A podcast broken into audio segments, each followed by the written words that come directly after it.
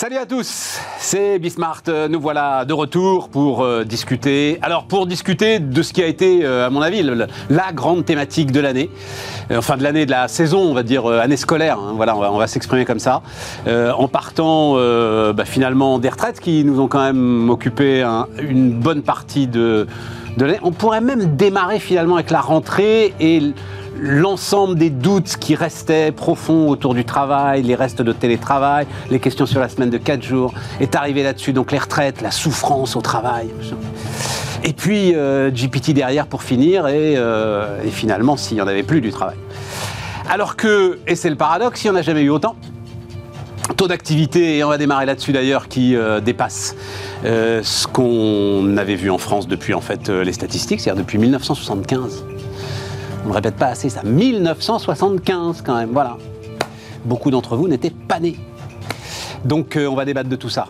Le travail, c'est parti, c'est Bismart.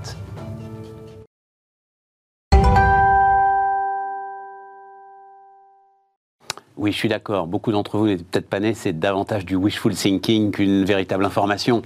Car, nous espérons, à travers Bismart, briser cette fatalité qui n'amène que des quinquas et postes euh, devant la télévision. Bon, voilà. Euh, après, vous la consommez évidemment comme vous voulez et euh, beaucoup moins devant la télévision que à travers les replays et à travers les podcasts. Bertrand Martineau est avec nous. Salut Bertrand. Conseiller emploi donc de l'Institut Montaigne. Emmanuel Barbara. Salut euh, Emmanuel, avocat, spécialiste de l'ensemble de ces questions de travail et d'emploi euh, au cabinet Auguste Debouzy. Euh, je commence avec toi Bertrand. C'est un, un thème dont on a parlé euh, pendant toute l'année pratiquement hein, ensemble sur les records d'emploi. À chaque fois d'ailleurs on se disait oui d'accord mais c'est peut-être le dernier et à chaque fois le dernier était euh, suivi en fait d'un nouveau record. La question donc personne n'arrive vraiment à s'en réjouir parce qu'en fait tout le monde vit ses records sans une croissance euh, comparable à ce qu'avait été avant la croissance qui permettait de telles créations d'emplois, tout le monde vit ses records sans croissance comme une dégradation de l'emploi, comme de mauvais emplois. On met ça en face de la baisse de la productivité. Enfin, et donc finalement, on, on est presque à accueillir ça comme une mauvaise nouvelle. Comment est-ce que tu regardes ce paradoxe Alors, de l'emploi? bah, Déjà, euh, c'est parce que le, le climat, le climat général est plutôt euh, euh, tristouné et on voit tout de manière. euh, Ouais, on n'arrive pas à se réjouir d'une on manière n'arrive générale. pas à se réjouir. Or, effectivement, l'emploi et la baisse du chômage, c'est quand même une des vraies bonnes nouvelles des dernières années. On n'en a pas tant que ça finalement sur le front euh, économique et social. Ça, c'est une vraie très bonne nouvelle, totalement incontestable. Les chiffres euh, parlent d'eux-mêmes. Alors, euh, le fait qu'on n'arrive pas bien à l'expliquer ne veut pas dire que c'est pas une bonne nouvelle. Ouais, c'est ça. Bon, donc Mais on n'arrive pas bien à l'expliquer, tu le confirmes quand ah même oui, oui, non, non, il n'y a, rien à faire, il y a, il y a- y a un vrai problème. Alors, euh, par ailleurs, il ne s'agit pas de, de petits boulots, enfin, c'est pas méprisant ce que je dis, mais enfin, c'est pas des, des petits boulots précaires à temps partiel euh, euh, subis. C'est majoritairement, c'est du CDI, on ne le dit pas assez, mais on a des, des créations d'emplois records en CDI. On a aussi des créations d'emplois records en matière d'auto-entrepreneurs c'est pas dit assez, mais c'est pas forcément des petits boulots, euh, c'est aussi des, des- des emplois euh, qui se, se- sont autoportés. Euh, donc dans tous les compartiments du jeu, on peut regarder, on a une baisse du, taux parti- du, temps, du temps partiel subi, Ouais. la proportion de temps partiel subi. On peut regarder les choses de tous les côtés, taux d'activité, taux d'emploi, taux de chômage, création d'emplois. Euh, eh bien, c'est pas les contrats aidés euh, qui expliquent Non. non, plus, puisqu'on a historiquement, on a un niveau de contrats aidés historiquement euh, faible. Un peu plus d'apprentissage, enfin un peu plus, Oui, beaucoup plus oui, d'apprentissage. Donc ça assez alors, clairement. Oui, oui, mais corrigeons même de l'effet d'apprentissage. Ouais. L'apprentissage, l'explosion de l'apprentissage, c'est très bien, mais d'un point de vue statistique, c'est un peu artificiel quand même, parce qu'on transforme des étudiants qui étaient euh, hors de la population active, ces mêmes étudiants, par la magie de l'apprentissage, ils rentrent dans la population active et ils ont un emploi. D'accord, mais c'est sur le record du taux d'activité que ça joue. Parce qu'à la fin, c'est ça quand même, c'est Oui. le taux d'activité. Le taux d'emploi aussi. les Taux d'emploi, mais taux d'activité, jamais vu depuis ce qui est- 75, Ce qui c'est est ça. fabuleux, c'est que le, donc il faut regarder, il faut regarder les trois, les trois variables. On a des records sur le taux d'emploi et taux d'activité. On est très bas sur le chômage, alors très bas pour pour un Pour la France. standard français évidemment. Mais euh, ce qu'il faut voir, c'est que il faut bien euh, mettre en rapport la baisse du chômage avec la hausse du taux d'activité. C'est-à-dire que cette baisse du chômage, c'est de la bonne baisse du chômage. C'est pas des gens qui se retirent du marché du travail. Euh, c'est des jeunes qui travaillent en plus, c'est des seniors, on le dira jamais assez, mais qui travaillent de plus en plus. Merci les réformes des retraites successives. Donc, ce sont des bonnes nouvelles. Voilà. Et euh, donc, Mais c'est très important ce que tu viens de dire, euh, Bertrand, comme toujours d'ailleurs. Mais non, non, parce que tu entends, et ça c'est une confusion terrible dont on n'arrive pas à sortir, la confusion entre les chiffres de Pôle emploi et les chiffres de l'INSEE. La confusion entre euh, le taux de chômage, c'est 7%, c'est le taux de chômage mesuré par l'INSEE au titre du Bureau international du travail. Oui. C'est pas les chiffres de Pôle emploi qui obéissent à des règles précises, qui sont celles de Pôle emploi, qui seront administratives, qui seront celles de France Travail. Et donc on dit, oui, mais il y a une augmentation de radiation. Ça n'a rien à voir non, voilà. Non, ça n'a rien, à voir. Ça n'a rien à voir. Et bon, accessoirement, il n'y a pas une politique. Ça fait quand même 20 ans qu'on explique que Pôle emploi radie, etc. Mais pour que ça marche, il faudrait radier de plus en plus. Ouais, c'est ça. Euh, voilà, donc ce serait pas. Euh, non, c'est pas comme ça que ça fonctionne. Euh, le, taux de chômage INSEE est complètement, de toute façon, immunisé contre les, variations administratives et les catégories et les changements de catégories administratives. Donc il n'y a, a, aucun sujet là-dessus. Hein. Donc on peut effectivement se, se réjouir largement. Et donc ça veut dire, à ton avis, est-ce qu'on est en train, est-ce qu'on est sur un mouvement durable, c'est-à-dire ce socle de 7% qu'on avait atteint, je crois, à l'époque Jean-Louis Borloo, hein, euh, si ma mémoire est bonne, euh, avant de, avant de remonter ensuite. 2004, oui. Euh, est-ce que ce socle-là est solide maintenant et qu'on est rentré en fait dans une nouvelle phase de rapport au travail, d'inversion, on en parle beaucoup, du rapport de force entre le candidat et le recruteur. Là, on est sur quelque chose de solide peut-être alors, euh, moi, je me garderais bien de faire des, prévisions, là-dessus. Il y a une chose qui est solide, c'est l'évolution démographique. Bon, euh, l'évolution démographique, ça fait euh, depuis les années 70 qu'il y a des économistes qui expliquent qu'il va y avoir un ralentissement démographique, que la population active va diminuer, enfin stagner ou diminuer, et que ça va résorber les problèmes du chômage. Et on a eu toujours de bonnes nouvelles sur le front démographique, donc sur la population active, qui a continué à croître contre toute, toute prévision de tous les experts. Euh, voilà. Il, semblerait que cette fois-ci, le ralentissement de la population active, bah, voire sa diminution. Les baby-boomers ne sont pas éternels, quand même, malgré les réformes de retraite. Inscrit. Donc la tendance démographique. À un moment, nous allons disparaître. La tendance démographique est claire. Donc il y a une bonne nouvelle, c'est que euh, ça, ça, fait effectivement des tensions sur le marché du travail. Donc c'est bon pour les salariés en place. La mauvaise nouvelle, c'est que euh, la faible croissance de la population active, voire sa diminution, eh bien, c'est un ralentissement de la croissance. C'est peut-être, beaucoup d'études économiques montrent que c'est aussi une diminution de l'innovation, donc de la productivité. Euh, et donc, ce n'est pas forcément des bonnes nouvelles de ce point de vue-là. Voilà. Donc, plutôt une bonne nouvelle sur le marché du travail. L'IA arrive. Et plutôt une mauvaise sur la croissance de l'économie. GPT arrive pour soutenir la croissance. Emmanuel, comment est-ce que tu vois tout ça? Ce que je trouve intéressant dans ce que vient de rappeler euh, et qu'on n'entend pas assez, Bertrand, c'est que, euh, en effet, on, nage dans des bonnes nouvelles s'agissant de ce point précis et qui constituait le sujet numéro un des Français dans tous les sondages, euh, tous les six mois, euh, jusqu'à il y a justement ces deux dernières années. Et ce qu'il y a d'extraordinaire, donc j'en viens au point que je voulais simplement ajouter de manière fort modeste, c'est que ce sujet donc est devenu rapatrié au cinquième, sixième ou septième sujet d'intérêt des Français. Mais il est tellement descendu bas, ce sujet, euh, qu'on l'a vite remplacé par un autre anxiogène, c'est-à-dire euh, l'univers euh, de souffrance que le travail impliquerait, ou la qualité, ou les conditions de travail, etc. C'est-à-dire qu'on n'arrive pas à se dire, bon, on a, on a un boulot qui n'est pas nécessairement le plus précaire d'entre eux, etc. etc. C'est-à-dire que il faut absolument qu'on ait des choses négatives à dire. C'est quand même un comble. Et, et, pardon, je fais un peu psychologie de comptoir, mais quand même, c'est plus fort que nous on n'arrive pas à se réjouir. cette conversation que nous avons en 2018, si on avait pu la tenir, on, se serait les mêmes en train de se lamenter en disant hélas, oui, le chômage, alors on en a quelques, oui, mais des plans sociaux. Bref, jamais on arrête, on, s'arrête deux secondes pour dire bah, c'est quand même pas mal en fait, parce que mes enfants, ils ont un boulot, euh, ils ont des idées. Et puis alors, dans, tous ces chiffres que vient de rappeler Bertrand, la place de cette espèce de vague entrepreneuriale et qu'on peut éventuellement même vouloir absolument tagué de ceci n'est qu'une. Tu parles de quoi Auto-entrepreneur De la plateforme et de l'auto-entrepreneur. Quand, oui, mais c'est quand même un signe parce que parmi eux, parmi, parmi ces emplois, ces activités, il y a un nombre considérable de gens qui ensuite créent des vraies entreprises. En oui, mais enfin la moitié feront pas de chiffre d'affaires. Non mais la moitié feront pas de chiffre d'affaires. Donc la moitié, en fait, c'est la bouteille à moitié vide. Eh bien, ça donne euh, une bouteille à moitié à moitié pleine pour pour d'autres. On est d'accord. Savent saisir, peuvent saisir dans le fond, des opportunités qu'ils n'auraient pas autrement. Mais c'est peut-être le signe de ce devant quoi on va être maintenant. C'est-à-dire, il y a une forme de socle là. Hein. Ça, c'est une discussion qu'on avait il y a quelques années mmh. euh, sur alors le niveau de plein emploi en France. Alors, c'est quoi le plein emploi? Euh, 3%, 4%, 5%, 7%. je crois que c'est Patrick Artus hein, euh, qui avait dit à un moment que c'était autour de 7-8%, donc on serait dessus. Et tu crois qu'on est dessus aussi, euh, Bertrand, toi?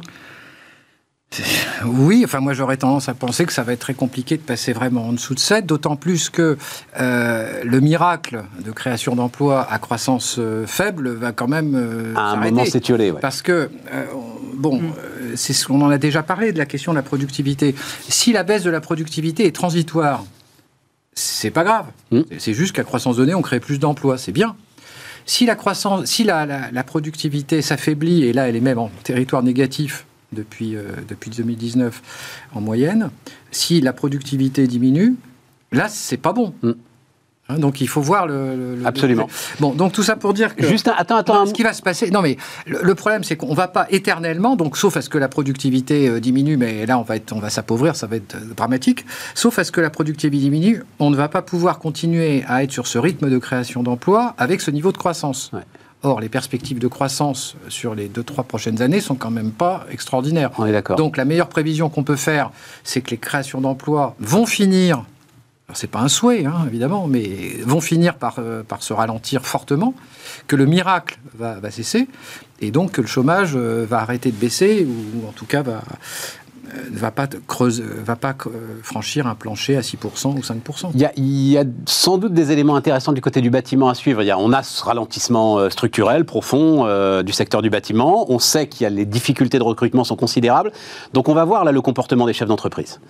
Est-ce que euh, les chefs d'entreprise vont maintenir coûte que coûte leurs effectifs salariés en attendant un redémarrage cyclique forcément qui viendra? C'est la, force du, la force du bâtiment. Ou est-ce que, parce qu'ils savent que derrière ils retrouvent pas leur gars Ou euh, est-ce qu'ils vont euh, licencier à mesure que euh, leur carnet de commandes se vide? Ça va être très, très intéressant à suivre. Jusqu'à présent, le comportement des entreprises depuis la, crise sanitaire a été au maximum de garder les personnes. Ouais. Mais enfin, ils ont quand même, pour ça, été massivement aidés par les finances publiques. Là, On n'est plus dans cette situation quand même. Ouais. Et donc, s'ils retrouvent les comportements habituels, anciens, effectivement, il risque d'y avoir une diminution des effectifs dans, ce, dans ces secteurs. Moi, je me souviens d'une interview passionnante qu'on avait faite, ça ne nous rajeunit pas, en 2008-2009, avec Alexandre Sobo, qui n'était pas encore euh, patron de l'UIMM, mais qui, a, et qui était déjà à la tête d'Olot, qui est alors ultra cyclique comme activité. C'est-à-dire, euh, en fait, c'est, euh, euh, son activité de nacelle élévatrice est vraiment branchée sur ce qu'il y a de plus cyclique dans l'économie. Et lui expliquait qu'en en fait, il y avait un mindset qui était hérité de son père dans l'ensemble de, ces, de ces entreprises-là, de savoir faire le, gros dos et surtout de garder les compétences. Donc, c'est intéressant. Ça aussi de la situation elles sont très, très rares. Des, entreprises. C'est ça. Il a fallu. Et, là, elle est pas mauvaise la situation financière. C'est pour ça que je te dis ça, Bertrand. je sais pas comment elle est, mais euh, Globalement, les trésoreries sont belles encore aujourd'hui. Oui, mais la, remontée des taux d'intérêt commence véritablement à mordre sur la situation financière des entreprises. On n'est plus dans la situation et l'énergie de réel négatif. La énergétique a mangé de, la Et oui, et dans le bâtiment, voilà. Donc on n'est plus du tout dans la même situation qu'en 2019. Les entreprises sont davantage endettées, les taux d'intérêt sont plus élevés. On parle beaucoup de l'endettement de l'État, mais on ne parle pas assez de l'endettement du secteur privé, notamment en France. Et je ne parle pas de fonds propres, je parle bien d'endettement. Oui, tout à fait. Et donc on a une situation qui est euh, quand même plus fragile qu'en 2019. Donc, cause conjoncturelle hein, euh, avancée pour euh, cette baisse de productivité, si ça devait être conjoncturel. donc, l'apprentissage, quand même, hein, 860, 850 000 contrats, voilà, ça double. Ça, ça, explique un petit tiers des créations d'emplois depuis 2019. Et beaucoup. baisse de productivité aussi, quand même. Et, une baisse de hein, productivité. baisse de productivité avec ça. Même si on corrige de l'effet alternance. entreprises zombies qui sont encore là, soutenu par le PGE, donc faible productivité aussi de ces euh, euh, entreprises euh, zombies. Et puis la question des arrêts de travail. Et puis tu as aussi une forme de de, de, de, comment de mise en lumière de certains emplois qui sont désormais, qui ont été reconnus et, affiliés correctement aux, régimes sociaux. C'est-à-dire ben, Parce que tout ce qui est entreprise, dans le fond, nouvelle, entrepreneur, etc., et plateforme, l'effet, l'impact a été que, d'une certaine façon, il y a eu des emplois qui ont fini par être davantage davantage reconnus comme emploi. Euh, D'accord. Et, et, qui ne sont pas productifs au bah, même titre qu'un CDI euh, dans une entreprise. D'accord. Et ça se traduit aussi par des effets de, des effets de bord de cette nature. Tiens, ben, on y va tout de suite là-dessus, euh, Emmanuel. Après, on reviendra sur la souffrance au travail. Mais effectivement, alors c'est un des sujets dont on a largement parlé pendant plusieurs années. donc, freelancing, ubérisation, l'Europe qui parvient à un accord sur un projet de loi européenne qui vise à requalifier les travailleurs des plateformes euh, en employés à part entière. Cela pourrait concerner donc 4 millions de travailleurs indépendants dans l'Union, plus de 500 plateformes quand même. Hein il n'y a pas, pas qu'Uber dans la vie, quoi. Il y a énormément en fait de plateformes de freelancing ultra sectorisées, donc euh, plus de 500 plateformes. Euh, ce que je comprends, mais alors je t'écoute, Emmanuel, c'est qu'en fait on veut inverser la charge de la preuve. Aujourd'hui, il faut faire la preuve de sa subordination. Absolument. Désormais, enfin, il y a encore un ah, cheminement. hein, euh, Il faudra faire la preuve de son indépendance. En quelque sorte. En quelque sorte. en réalité, donc, ce, projet de directive entame encore sa, promenade de trilogue. Hein. C'est-à-dire qu'on n'est pas encore. Euh, le, processus n'est pas complètement euh, achevé. au contraire, il y a une sorte de socle sur lequel on a réussi à se mettre d'accord. Maintenant, il continue son, chemin et ce n'est pas applicable où la directive ne sortira Échéance fin 2025, hein, j'ai lu euh, a priori, c'est sec fin 2025. Ce délai, en supposant que tout le monde aboutisse à, cette, à cette directive-là l'enjeu de celle-ci consiste à poser une présomption de salariat. Donc, c'est une présomption de salariat qui, en fonction de cinq critères, je passe, cinq critères seraient-ils remplis, que cette plateforme serait réputée recourir à des salariés. Voilà, l'idée. Donc, c'est un retournement du principe en quelque sorte, puisqu'on poserait des conditions abstraites pour dire si ces conditions abstraites sont remplies, genre je fixe le prix, euh, euh, je, regarde comment le, travailleur travaille en quelque sorte, eh bien si elles sont remplies, alors cette plateforme sera réputée recourir à des salariés. Pour sortir de là, si je puis dire, l'entreprise en question, c'est plutôt l'entreprise en quelque sorte, devra faire la démonstration qu'elle euh, qu'elle n'est pas, qu'elle ne remplit pas les cinq conditions, qu'elle ne subit pas en quelque sorte cette présomption. Ça va pas être facile à mettre en œuvre. Pourquoi? Parce que euh, je parle du droit français, hein, le droit européen, je, je n'irai pas là-dessus. Mais chez nous, nous avons notre système juridique est adossé à, la présomption inverse. Et, euh, et, donc le principe, c'est qu'en effet, une personne peut dire non, en réalité, je suis un salarié. En réalité, euh, changer la perspective partiellement et pour certaines activités va mettre euh, un peu de, flou en ligne en quelque sorte. Et donc il faut voir comment ça pourrait être traduit en pratique dans notre dispositif où pendant ce temps-là, la France a choisi une voie médiane ou une voie, j'allais dire, un, chemin de crête où elle a décidé, s'agissant de ces plateformes, parce que les 500 dont tu parles, c'est essentiellement la mobilité pour chez nous. Enfin, c'est ce qu'on appelle la mobilité. Oui, absolument, euh, absolument. voilà. Et donc, ces plateformes de mobilité, c'est précisément le secteur qu'on a décidé de réglementer au millimètre, en quelque sorte, en créant des dispositifs d'élection, de négociation collective, euh, l'ARPA, etc. Donc, on a, on a créé, créé un dispositif qui, qui, a pour objet de fonctionner en, en prenant le meilleur des deux mondes, en quelque sorte. Donc voilà où on se situe et on verra. Ce qui explique que la France, parce que la France euh, n'est pas très, elle n'est pas très allant, c'est ce que je disais. Voilà, elle n'est pas très allant sur le truc. On a mis euh, un temps infini depuis 2019. En 2022, on a produit pas moins de deux ou trois ordonnances sur la question hein, très précise dont je parle, c'est-à-dire les plateformes de mobilité, donc pas les plateformes, les plateformes de mobilité pour organiser précisément euh, les scrutins, les, les, les, bon donc euh, forcément, euh, nous, on se trouve face à un château euh, de cartes, enfin un château, et à, quel on vient dire, bon, en fait, c'est pas comme ça qu'on va faire. Parce que qui peut le plus, peut le moins. En d'autres termes, si ce sont des salariés, à, quoi bon, en fait? Donc c'est normal que la France ait fait connaître sa position, qui est de dire, laissez-nous une chance. Enfin, dans, notre cas de figure, nous essayons de bâtir un dispositif qui, dans le fond, a l'air d'être euh, en quelque sorte, euh, l'expression d'une d'une voix, d'une voix médiane. Donc on en est là. Sachant Ça, que pour l'Europe. Hein, mais- Oui, tout à fait. Sachant que euh, euh, bah, l'économiste David Ménassé, par exemple, qui travaille beaucoup sur euh, ces questions, c'est lui qui avait écrit ce bouquin qui s'appelle La France du bon coin. Il travaille beaucoup sur les revenus de débrouillardise et tout. Je, je le brocarde parfois en lui disant merci de continuer à chroniquer la tiers-mondisation de notre pays. Tu vois, il y a quelque chose comme ça quand même, qu'on le veuille ou non. Euh, et donc, euh, le gars très très sérieux euh, atteste que une majorité de ces euh, Travailleurs. entrepreneurs des plateformes, voilà, travailleurs des plateformes, veulent rester indépendants Oui. et n'ont aucune à- envie de rejoindre le salariat. Et ceci est attesté. Réponse à cette observation, c'est pas parce qu'on on pense une chose pareille qu'il ne faut pas être remis dans le droit chemin. Absolument, c'est la servitude volontaire. Oui, mais de nos jours, on parle du ressenti. On va, en venir, on va y venir au Ouais. sujet du ressenti. Dans ce ressenti-là, ne pas vouloir écouter la parole de ces gens et qui est, ré- enfin, qui, qui- qui est véritablement euh, établi, enfin vraiment, il y a de la documentation qui, qui l'établit. Sur le thème, ils ont tort. Euh, bah, c'est quand même un secteur, je note, euh, pour lequel on considère que le fait, de- enfin, qu'on n'accepterait pas le ressenti.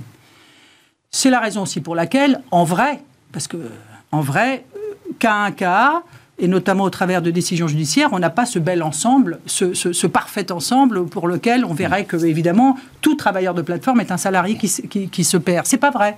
La réalité est beaucoup plus est bigarrée.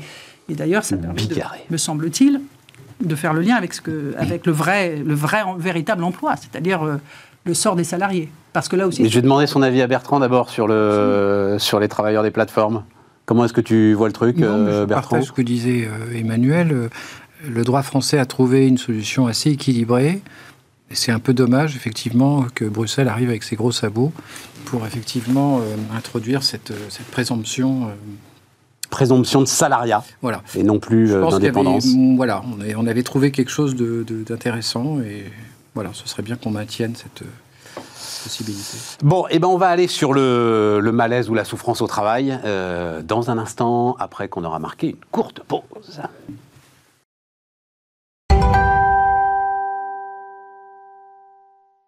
On repart. Euh, question subsidiaire avant le, malaise ou la souffrance au travail. Question euh, autant d'ailleurs à l'avocat que euh, à, l'expert. Euh, Emmanuel, c'est là qu'on avait fait connaissance d'ailleurs. Est-ce que c'est les ordonnances euh, Pénicaud euh, 2017, euh, Prud'homme, euh, Patin-Couffin, et même avant d'ailleurs, hein, euh, le Barnum El Khomri, euh, etc., qui expliquent ces records de recrutement, d'emploi euh, en partie? Je ne sais pas si on peut faire vraiment une véritable corrélation. Eh ben Enfin, alors, oui, si, c'est-à-dire sur la confiance. C'est-à-dire que l'employeur. C'est vrai, je crois, des, des PM. Enfin, il y a des statistiques là-dessus sur le, le, le fait d'être plus allant pour embaucher. Bah oui, pour les c'était le but du jeu, etc. quand même, au C'était le but départ, du jeu. hein. Oui, mais en fait, tu, tu me parlais de l'ensemble des ordonnances et il y a dedans, en effet, un volet très important qui est le fameux barème Macron ouais. s'agissant des évictions. Ouais. Et que, voilà, je, je l'oubliais dans la question.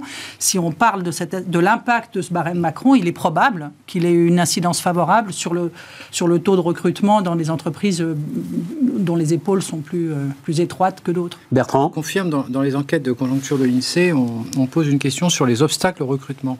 Et traditionnellement, euh, les problèmes réglementaires faisaient partie des, sujets qui étaient évoqués en même temps que le coût du travail, etc. Et il a considérablement, ce facteur a considérablement reculé depuis 2019. Il faut savoir qu'aujourd'hui, euh, le coût du licenciement en France est particulièrement faible, y compris en comparaison euh, internationale. Et on n'a pas. alors, on a un droit qui est maintenant très souple, euh, donc rupture individuelle, mais il y a aussi, il ne faut pas oublier la rupture conventionnelle individuelle, qui a quand même été une réforme majeure, euh, et qui fait que quand même maintenant, euh, ça a dépassé largement le nombre de licenciements. Et puis, il y a les ruptures conventionnelles collectives qui commencent à mordre aussi, et qui font que le, PSE, le plan de sauvegarde de l'emploi, est devenu quelque chose de totalement résiduel. On est un plancher absolu en matière, on est à 300 PSE par an à peu près, alors qu'en régime de croisière, il y a encore quelques années, on était à 800. Et en période de crise, on a, on a, on a on tutoyait les 2000. Ouais, mais alors ça veut dire que ça nous coûte une fortune cette histoire.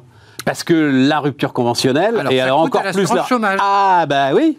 Ça coûte à l'assurance Bon, chômage. alors elle, visiblement, elle repart en excédent, euh, Mais grevé de dettes, mais Il y a tellement de création d'emplois que malgré ça, effectivement. donc ça veut dire qu'on a acheté quelque part euh, cette, euh, Oui, alors je cette connais, souplesse. Je connais pas de bilan économique sur l'assurance chômage de la rupture conventionnelle individuelle. Parce que, euh, d'un côté, évidemment, c'est toujours pareil. D'un côté, elle coûte cher, euh, parce que des gens se retrouvent temporairement chômage entre deux jobs. Mais enfin, des fois même, ils montent des entreprises. Si, des fois, on tu croit, et c'est quand même assez, assez probable qu'elle a suscité des embauches et facilité l'embauche, elle accroît aussi les recettes de l'UNEDIC. Donc l'un dans l'autre, je ne suis pas sûr que l'UNEDIC L'UNEDIC est structurellement elle est, en excédent. Hein. Bah, elle s'est plantée en, 2020. Écoute, non, mais...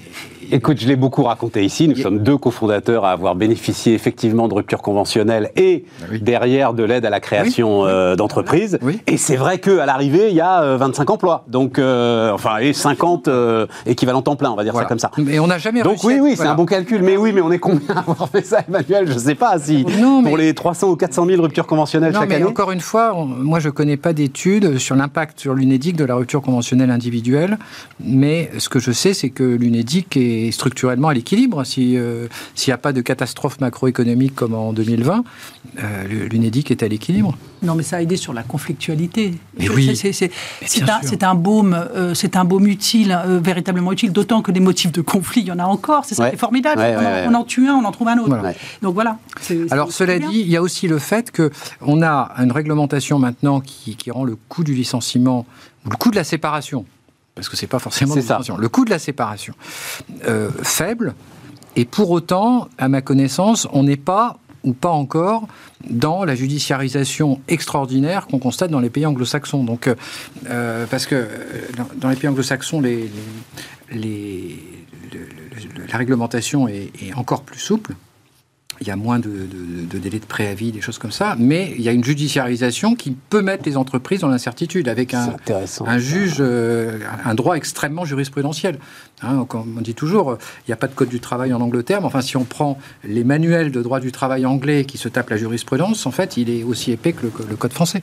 On le dit jamais, ça, Bertrand. Bah, euh, tu m'apprends un truc là, le tu droit vois. anglo-saxon et jurisprudentiel. Bah, que que que les chefs d'entreprise qui réfléchissent à ça, euh, comme j'ai pu le faire, euh, devrait y réfléchir à deux fois avant de souhaiter une, avant de souhaiter une solution effectivement à l'américaine où euh, ah Twitter, Elon Musk, je débarque, tout le monde dehors, au revoir, quoi, voilà. Je, vous recommande la Californie hein, pour euh, les recours derrière, etc. Ben oui, Californie, on a, enfin n'ont rien à, nous envier en termes de sévérité. Hein. Donc, non, non, c'est pas un havre de paix pour. le juge peut être pire. le, juge peut être pire qu'un règlement. Oui, oui. Et si en plus le règlement est pas mauvais, euh, il vaut mieux un règlement. Oui, oui. Non, non, il n'y a aucun doute. Sur tous les sujets, discrimination, Et le fait, harcèlement. Le, fait que, alors c'est vrai que ça a été un, combat avec la Cour de cassation, mais le fait que la Cour de cassation ait validé, enfin validé, c'est pas le terme, et, appliqué la loi et l'esprit de la loi, euh, l'ordonnance qui plafonne les indemnités de licenciement, alors qu'en théorie pure, la question pouvait se poser, parce que plafonner un dommage et intérêt, finalement, ça peut poser sujet. Il y avait de la réparation du dommage. voilà, il y, a, il y, a de, il y a de nombreux juristes. Je me rappelle parce qu'à l'époque de, Sarkozy, on avait réfléchi à la question. Il y a des juristes que je ne nommerai pas qui nous avaient dit que ce serait probablement inconstitutionnel.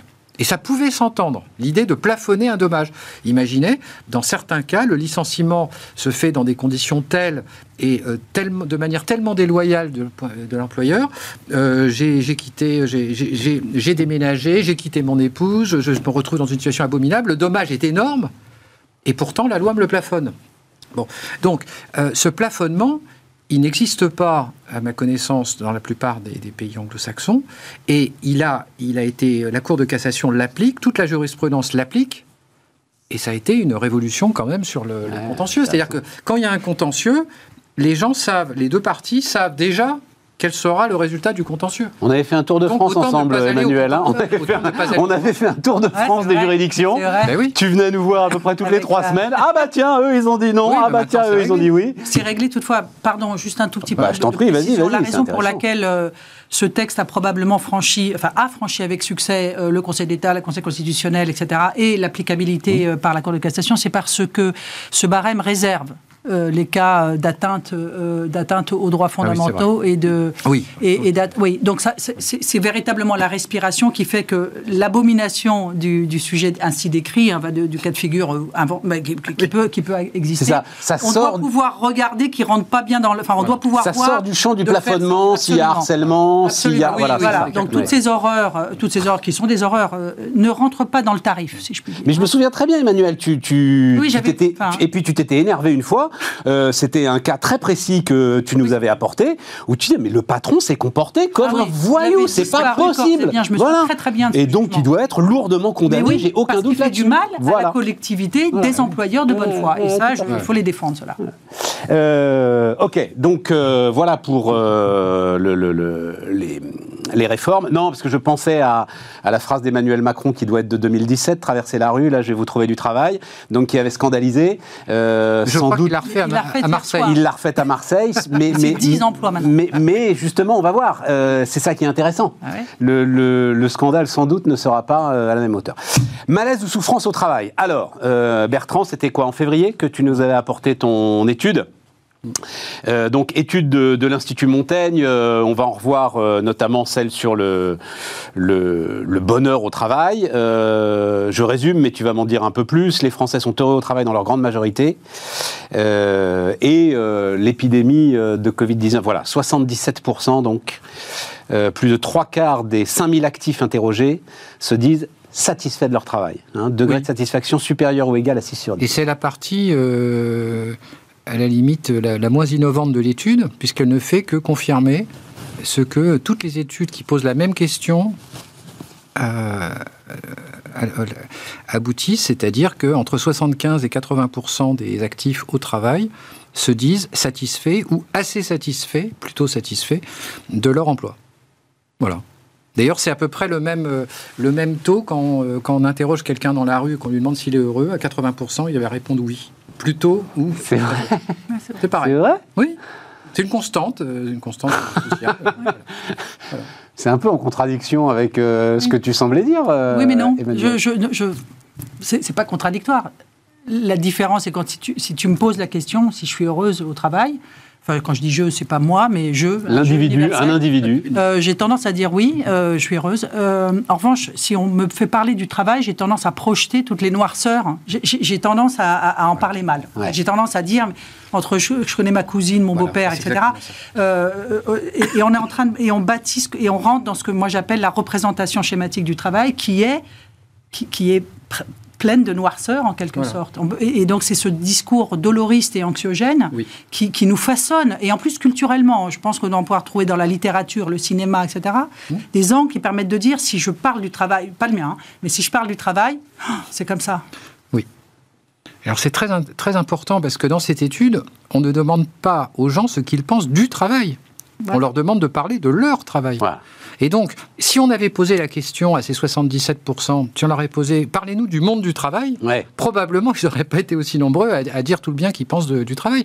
Donc, en gros, on est dans une situation mais qui, qui renvoie à ce que certains sociologues expliquent depuis longtemps en France, et c'est une caractéristique française, c'est euh, euh, malheur, euh, malheur public et bonheur privé. Ouais. C'est-à-dire que que, que pensez-vous du, du travail? C'est monstrueux, c'est horrible, c'est de l'exploitation, c'est absurde, etc.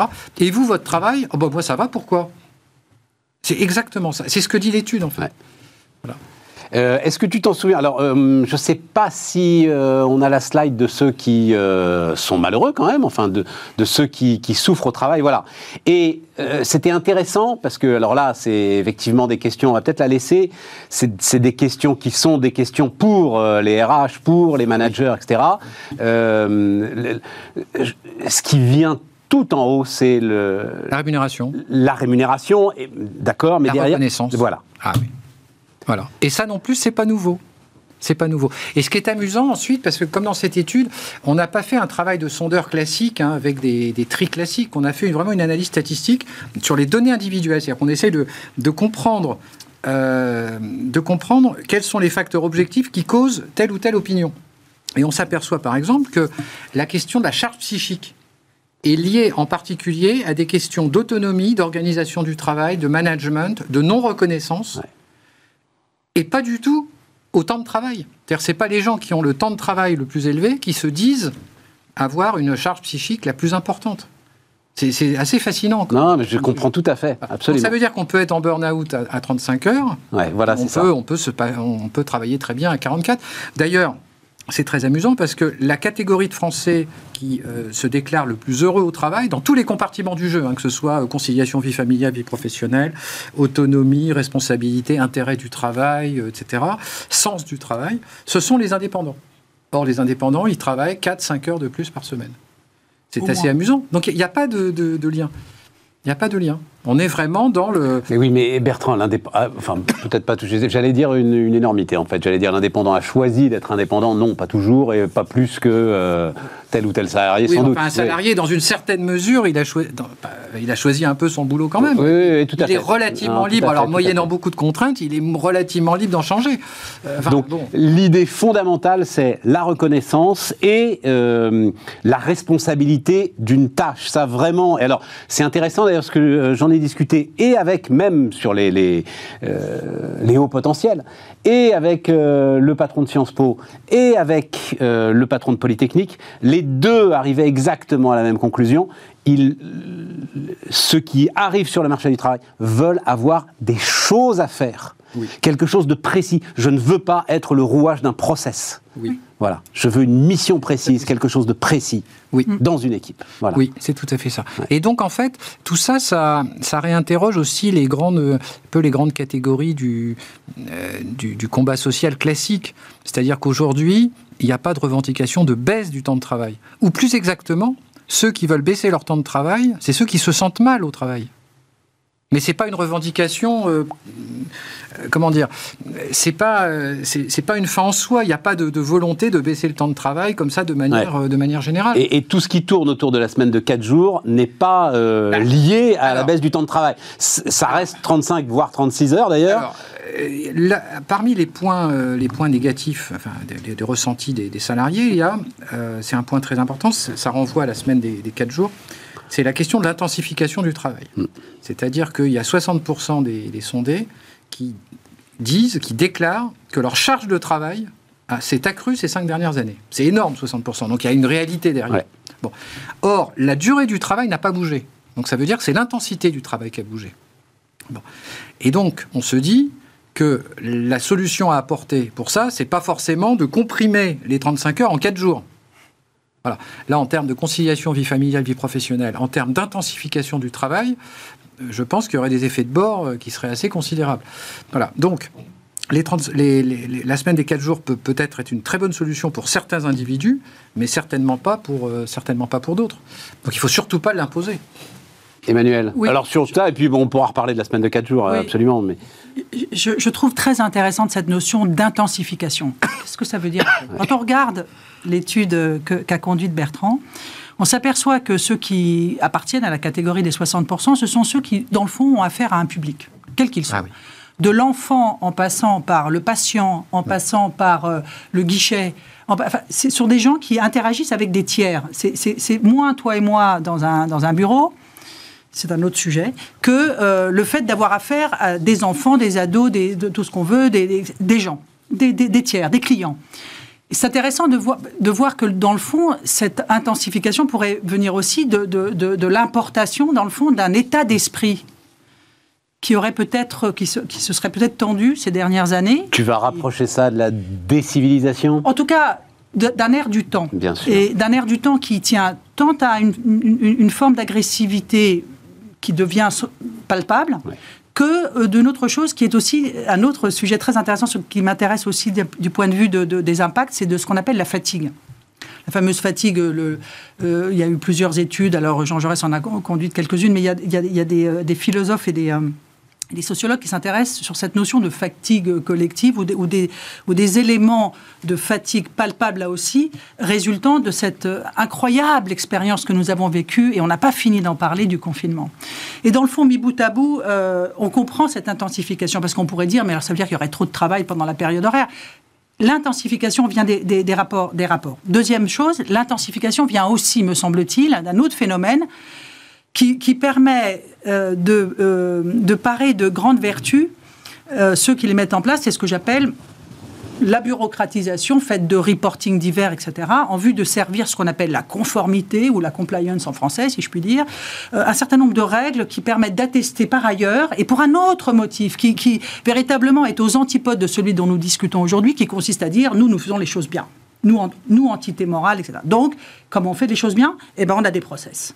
Et voilà qu'il n'y a rien de plus antinomique de, de, plus paradoxal que d'une part exalter l'autonomie, venez chez moi, vous allez voir, etc., vous allez pouvoir exalter ceci, cela, et d'un autre côté, sitôt passe, franchir le pas de la porte, rentrer dans des cases et répondre, et répondre selon un processus millimétrique de mille et un, euh, mille et un rapports ou mille et une attitudes qu'il faut absolument euh, adopter pour pouvoir être compliant, parce que la direction des risques nous est sur, le, est sur notre dos. Donc, c'est toutes ces paradoxes qui, au bout d'un moment, font que l'individu se trouve au milieu de tout ça.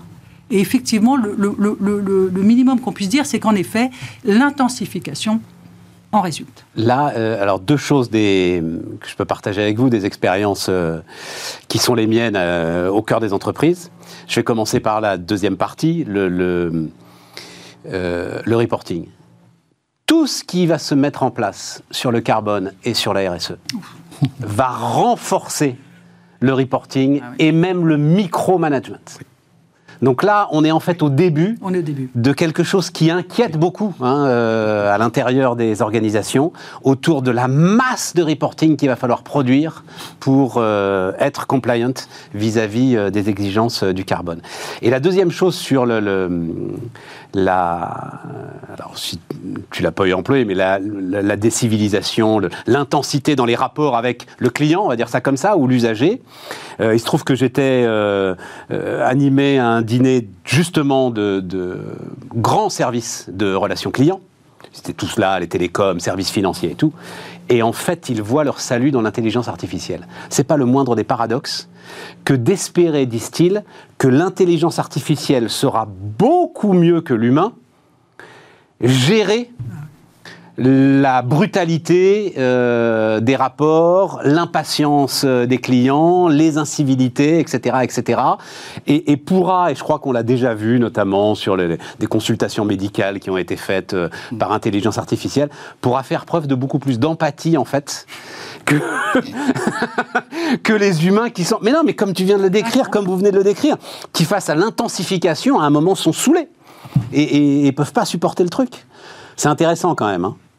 Euh, oui, c'est une sorte de d'homme augmenté, tu vois, euh, dans la relation. Enfin, c'est paradoxal, mais il y a une c'est paradoxal. Il y a une sorte de fuite devant la relation inter, interindividuelle euh, qui, qui pose quand même problème finalement.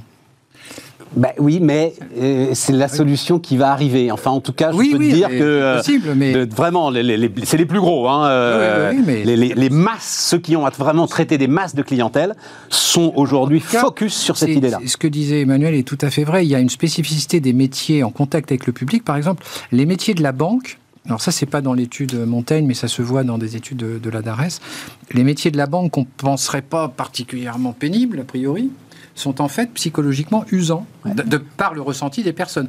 Et, les, gens qui sont au contact du public dans la banque, en fait, ont un, ont un niveau de stress et de, difficulté à se projeter durablement dans leur métier qui n'est pas très éloigné de ceux euh, de l'hôpital, qui, alors, eux, se prennent plein la figure, évidemment, Bien sûr. contact avec le, public. Bien sûr. Euh, voilà, c'est vraiment un vrai sujet. Le, il y a une fuite, en fait, du contact humain qui se dégrade je ne sais pas s'il faut appeler ça des civilisations. En tout cas, il y a un vrai, un vrai sujet qui dépasse le sujet du travail, à mon avis. Or, le secteur bancaire, aujourd'hui, hmm. pour...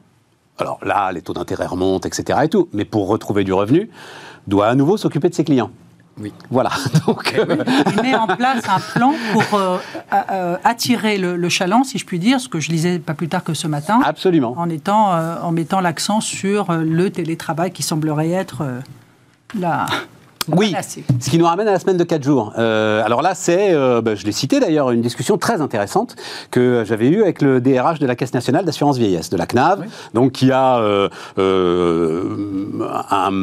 plusieurs centaines de personnes au siège, et puis des centaines de personnes, voire des milliers de personnes, à travers toute la France. Il démarre, donc c'était ben, en février-mars aussi, donc il faudra que je prenne des nouvelles. il démarrait donc une expérimentation semaine de 4 jours, il le faisait avec d'infinies précautions.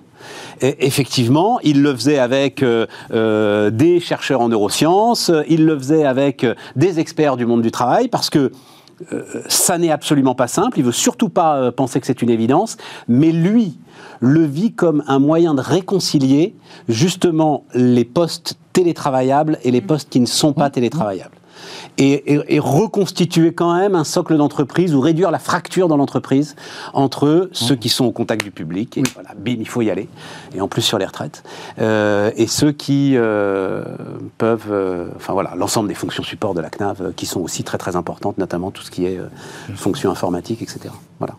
Donc en cela, c'était intéressant. Semaine de 4 jours, t'en penses quoi, euh, J'en pense que je, je n'aurai d'opinion que sur un cas donné. C'est-à-dire qu'on rentre maintenant dans la grande casuistique. C'est-à-dire ça suffit, euh, on ne peut pas appréhender ce sujet tout en disant on ne va pas faire comme les 35 heures, c'est-à-dire de dire c'est, ouais, raison. Euh, on déteste ou on, aime, mais on va l'appliquer. Là, je dis euh, faut voir qui êtes-vous, que voulez-vous. Ça dépend de mille paramètres. Et ce que j'ai observé, c'est que ces expériences, parfois, donnent des résultats magnifiques et d'autres cas, dans d'autres cas, on, on a rétro-pédalé et remis les 5 jours traditionnels. Et donc, la question des arrêts de travail dont on n'a pas encore parlé, donc, je crois que c'est une étude AXA hein, qui apporte ce chiffre de 44%. C'est pas. 3 euh, millions de ces Ouais, c'est pas une, étude, de la DARES, hein, c'est euh, une étude AXA. 44% des salariés sont absentés au moins un jour, donc euh, en 2022. Et plus 41%. Oui. Et, plus 41% d'absentéisme. De, oui, voilà, c'est ça, augmentation de, de 41%. Donc, tu ranges ça dans tout ce qu'on vient de décrire, d'une forme de. Parce que si, la, si la défiance, elle est collective, mais que moi, je me sens bien, euh, à ce moment-là, je ne me mets pas en arrêt de travail, euh, Bertrand. Ça n'empêche pas. Euh, oui, attention. L'étude portait sur la satisfaction, le bien-être, pas sur l'engagement. On peut très bien être satisfait, mais pas être très engagé dans son travail. D'accord, je comprends. sur l'engagement. Voilà. Maintenant, sur les arrêts de travail, il faut voir qu'il euh, y a les arrêts de travail de, courte durée, mais il y a surtout les longs aussi qui progressent. Et d'ailleurs, en termes de, coûts pour euh, à la fois les, assureurs et puis la sécurité sociale, c'est les longs qui posent le plus de problèmes. Alors, c'est les courts qu'on voit le plus et qui désorganisent le plus le travail, mais il y a quand même un vrai sujet de long terme avec les, les longs qui progressent aussi. Et probablement, il euh, faudrait creuser le point, mais euh, en lien avec le vieillissement aussi de la, population active, puisque c'est quand même les plus âgés qui ont les arrêts de travail les plus longs. Et donc vous êtes favorable à un jour, jour de carence d'ordre public? Donc le MEDEF, la CGPME, ils sont d'accord. Donc jour de carence que personne ne pourrait, sauf évidemment cas de force majeure, hospitalisation, accident de la route, j'en sais rien, mais sinon, personne ne pourrait euh, venir compenser, ni l'entreprise, ni la mutuelle, ni euh, la... Le, sous-jacent de cette idée consiste à, dire que euh, le, très court... séjour, si je puis dire, enfin, le très court jour d'absence. Est un truc de complaisance. En effet. Mais Route Bézieux le dit. C'est ce qu'a dit Route Bézieux. Il, dit c'est le vendredi, c'est le lundi. Vendredi ou le lundi. Enfin voilà, moi je pense que ce genre d'affirmation participe de cette défiance généralisée. C'est-à-dire que c'est vrai, je suis sûr que c'est vrai, partiellement. Mais il faut pas le dire. Puis non, mais c'est pas ça. C'est que c'est pas une solution donc euh, nécessairement qui s'applique à, tout cela. Je veux dire, ce sont des phénomènes où il y a des petits, euh, des petits arrêts de travail pour, de, courte durée. Ils sont pas tous euh, le lundi ou le, vendredi. Voilà. Donc ça peut être aussi vrai. D'accord. Ah oui, c'est ça. Donc ranger toujours sur la casquette parce que sinon c'est les défis. Enfin, c'est les Tu veux en, tu veux en finir avec l'ensemble des, lois générales mais oui, sur un monde du travail fractionné, fracturé. Un autre contournement. L'idée que je puisse pas trouver un autre contournement parce que je mettrai un jour de carence est absurde. Parce que ce sera deux jours. Je multiplierai par deux mes maladies, je serai à dix jours. Et voilà. Donc, si vous voulez, arrêter de me mettre des trucs pour dire ah, je vous ai traqué. Non, ça a été fait dans la fonction. Ça a été fait dans la fonction publique et on a assisté à cet effet-là. Hein. Et le gain, euh, le gain net, le retour net était, était très faible et à peine mesurable. Hein. Donc, euh, il faut se méfier de ces, idées un peu, un peu simples, effectivement. Hein. Oui, enfin, je, juste, je précise, si tu as deux jours, tu auras quand même le premier jour qui sera retenu.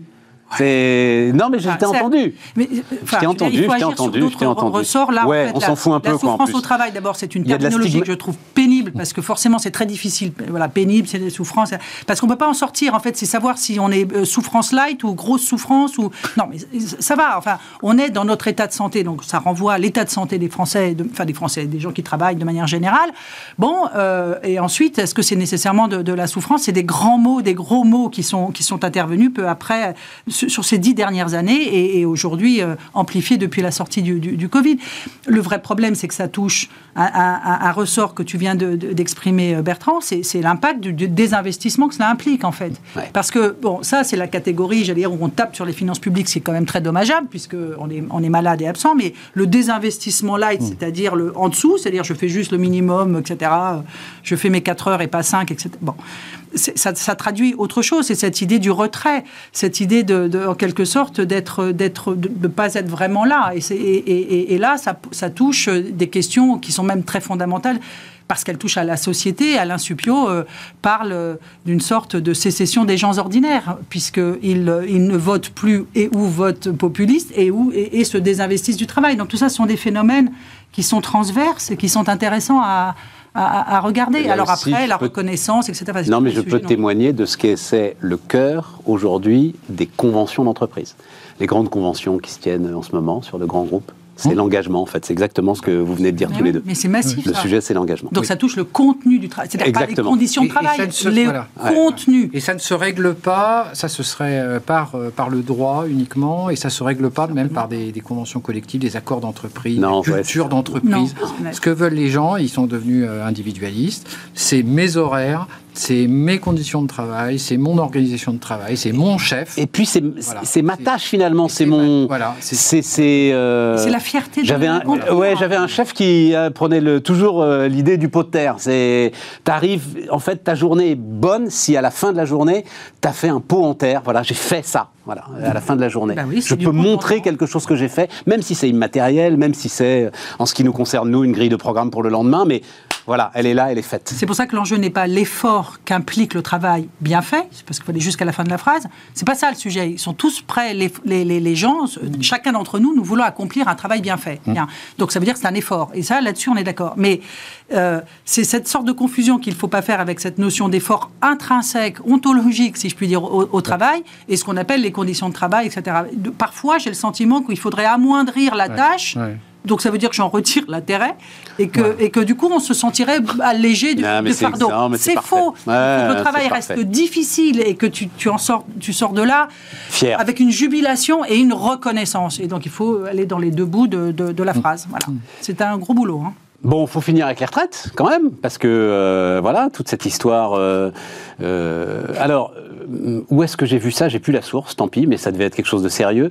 La pénurie pousserait les entreprises à imaginer des solutions pour garder les seniors, alors que lors du passage à 62 ans, donc ta réforme à toi d'ailleurs, euh, Bertrand Non, j'étais plus. J'étais non. Tu étais plus déjà? Ah.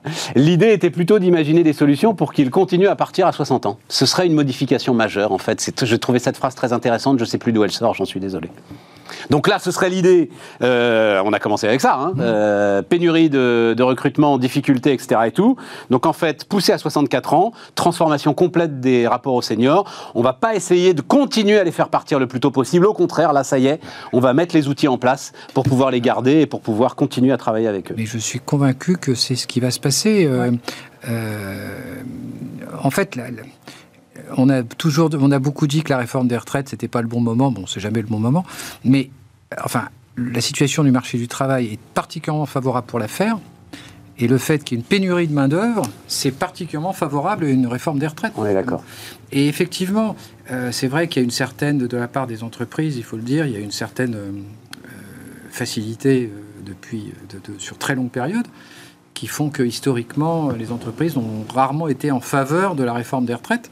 Parce qu'on voyait ça comme un coup, c'est oh là là, on nous oblige à garder notre main d'œuvre. Exactement. C'est une sorte de taxe, de taxe en nature. En fait. Mm. Bon, bah, aujourd'hui, ils peuvent difficilement tenir ce discours, les DRH, les chefs d'entreprise, parce qu'effectivement, la réponse du pouvoir public, ce sera de dire bah écoutez, déjà gardez vos seniors. Et donc, euh, il va falloir penser, ce qui n'était pas pensable aujourd'hui, c'est que à, 50, 55 ans, euh, voire euh, presque 60, eh bien, il faut se projeter encore un certain nombre d'années, et, ça peut être mutuellement bénéfique pour les deux, pour les deux parties. Mm. Voilà. Donc, je, je, crois vraiment que ça va créer un. Et de ce point de vue-là, il y a un effet de signal de 62-64. On a beaucoup glosé sur faut-il reporter l'âge légal ou je jouais que sur la cotisation. Bon, je ne vais pas revenir là-dessus. De toute façon, dans un système par répartition, il faut forcément un âge minimum, sinon le système ne, tourne pas. Euh, on n'est pas en capitalisation individuelle. Euh, donc, euh, non seulement il fallait jouer sur l'âge légal, mais il fallait le faire assez fortement comme ça a été fait. Après, la réforme, elle est, elle est, elle est bébête, elle est comptable, elle est tout ce qu'on voudra. Mais l'effet de signal auprès des entreprises est là. Ouais, exactement. Ça, c'est clair. Exactement. Et ça, c'est ce qu'on a eu beaucoup de mal à expliquer. Même à des gens qui sont dans le monde de l'entreprise, qui en fait, en gros, disaient mais à quoi bon la borne d'âge, qui était très euh, euh, CFDTiste, à quoi bon la borne d'âge, suffisait d'accélérer la réforme Touraine, etc. Et tout. Et effectivement, ce, ce, mais c'est cranté, y compris dans ta tête. C'est-à-dire, Oui. ce que tu viens de dire, il y a peut-être un million de salariés qui sont dans la même démarche, qui sont Bon alors attends, attends, j'ai deux ans, trois ans de plus à faire là. euh, il faut que j'y réfléchisse parce que je vais pas tenir comme ça. Euh, Exactement. euh, Voilà. être en voie d'atterrissage. Non, il faut que je redécolle. Ça va déclencher, euh, en fait, un certain nombre de, de- de- de compromis. Euh, entre le- l'employeur et les salariés euh, sur euh, l'organisation du travail, sur la rémunération, sur le, le- le- la quotité de travail, le passage à temps partiel. Absolument. sur les aménagements de fin de carrière, de passer d'un poste très exposé à un poste un peu plus en back-office. Voilà, forcément. Et sur la formation professionnelle aussi, on va peut-être commencer à former des gens, je dis pas à 63 ans, mais, Mais à 55. à 55, Ouais. ce serait une bonne idée. Voilà. Ouais. Oui. Ouais, ça serait une excellente idée, puisque je rappelle Enfin, il- qu'après la, Ouais, après la retraite, tu as le cumul emploi-retraite, et qui est en train d'augmenter également. Oui, Donc, oui, euh, oui, et c'est mais- pas mais- anecdotique. Dans la formation post-55, je ne sais pas s'il y a des études qui le disent, mais de, de mon ressenti, hein, la responsabilité du salarié était sans doute aussi importante que la responsabilité. Le fait de ne rien faire, si tu veux, et de dire c'est bon, euh, oui, j'ai donné euh, et je vais me laisser vivre, euh, c'était aussi la responsabilité du Mais salarié. non, mais près autant que celle de il, il faut, l'entreprise. il faut voir que dans, dans un plan social, dans un PSE ou une rupture conventionnelle collective, le départ des seniors en, anticipé, avec des rachats de trimestre, avec, avec même des ruptures conventionnelles et utilisation de l'assurance chômage pour faire le pontage, c'était généralement les trois quarts d'un plan social. Et plébiscité par les salariés, Mais plébiscité par les OS. La CGT signait, signait les quatre mains. Bien sûr, t'étais Bah oui. payé à rien foutre, faut quand même. Donc c'était un vrai consensus social. Non mais, non, mais on parle d'un Eh, pays. On a toujours un consensus pour on- faire pour la dépense publique. Ah, on- C'est à la Eh fin, ben, on tombe toujours d'accord Voilà. pour que ce soit l'État qui paye. Et c'était un, un des rares sujets, pourtant dans une, un, un cas de crise, un plan social, c'était un des rares sujets où il y avait vraiment un consensus absolu. Bon, on arrive au bout. euh, Hélas. et, et là, c'est là. Non, mais Emmanuel, je sais pas, une conclusion, euh, révolution du travail. Euh, J'ai appelé ça les bouleversements du travail. Non, tu crois que c'est. Mais oui, mais c'est bien, ça entretient. Ah, mais bien la sûr que c'est bien. dire, Mais- on mais c'est une pas de réalité. solution.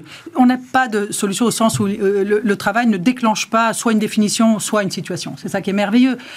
Parce qu'on rentre dans une époque, on n'a pas assez parlé de l'individualisme ou l'individualisation de tout à moi-même. Enfin, Ouais, ouais, mais ouais, ouais, ouais. Je pense qu'on est sorti de ce, de, de- de ce qui avait été le génie de notre droit du travail dans le, dans- au XXe siècle, qui consistait à avoir rangé par classification et avoir créé des véritables normes et d'appartenance, ce sentiment d'appartenance, cadre, non-cadre, va expliquer des cadres non-cadres aux Américains, cadre, non-cadre, et puis je te passe sur les, les agents de maîtrise et autres. Enfin, on avait, on avait mis tout le monde dans une boîte et on avait des régulations pour la dite boîte à laquelle j'appartenais.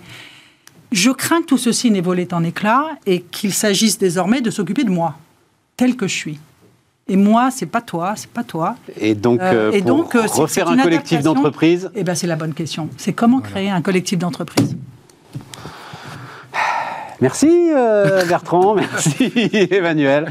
Tout cela a été formidable et on se retrouve évidemment demain sur Bismart.